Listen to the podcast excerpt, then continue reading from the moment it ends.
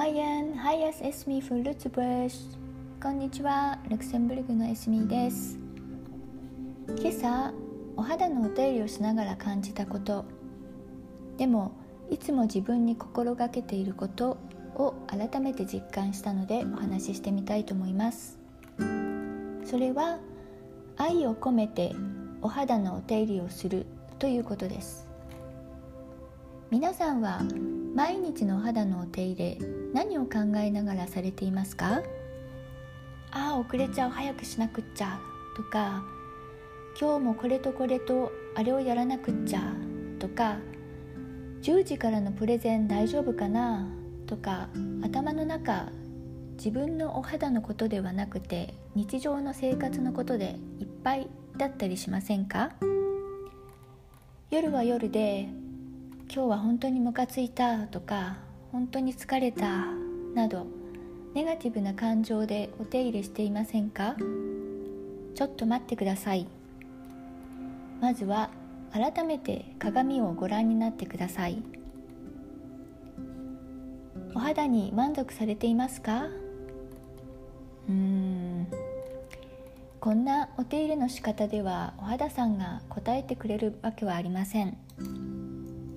お手入れはプロセスではないのです。お肌とのコミュニケーションなのです。お肌は毎日いろいろなストレスにさらされています。紫外線温度の差乾燥排気ガスほこり化学物質などなどそして心のストレスの影響もたくさん受けています。夜はそんなお肌さんに「ありがとう」と感謝の気持ちを込めてお手入れしてあげましょう。そしてお手入れの方法もお肌と相談しながら。お肌さんの調子が良ければ基礎の基礎だけの方がお肌さんへの負担も少なかったりします。またはお肌さんが疲れている時はいつもよりも濃いめのクリームをつけてあげたりしてください。汚れが気になるようであればパックでリフレッシュなどもいいですね。そして自分がクタクタの時にやらなくっちゃと単にプロセスとしてお手入れしても全然無駄です。お肌さん全然答えてくれません。そういう時は思い切ってお化粧だけ落としてでもこれは必ずやりましょうね。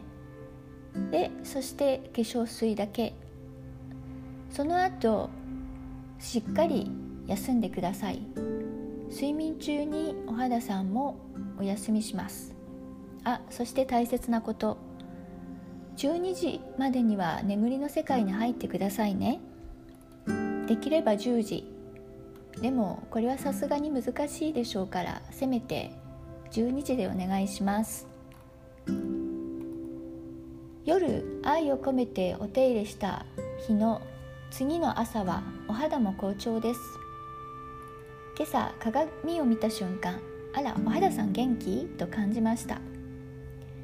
今朝そんな気づきがあったので忘れないうちに皆さんと共有しようと思いました。そしてそんな日の朝はもちろんお手入れも楽しいです。顔を洗いながらも肌の感触が気持ちいいです。そして化粧水をつけながらクリームをつけながらお肌を両手で覆って覆ってああ気持ちいいと朝から幸せに浸りました。愛を込めて行動すると結果が違うと日頃より感じています。分かりやすいのはお肌のお手入れとお料理ですね。お料理については長くなるのでまた別の機会にお話しします。というわけで今日はスキンケアは愛を込めてというお話でした。今日も最後までお聴きいただきましてありがとうございました。エスミーでした。ビスモア。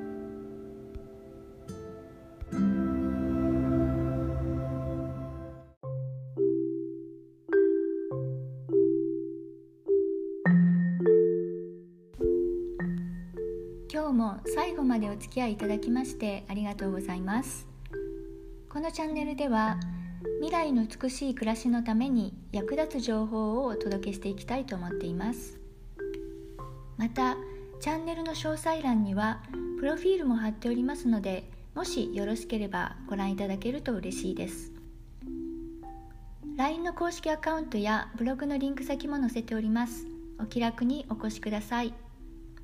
何かお悩みのこととか困っていることがありましたらいつでも LINE にご連絡ください。皆様のライフプランに少しでもお役に立てれば嬉しいです。それではまた次回お会いいたしましょう。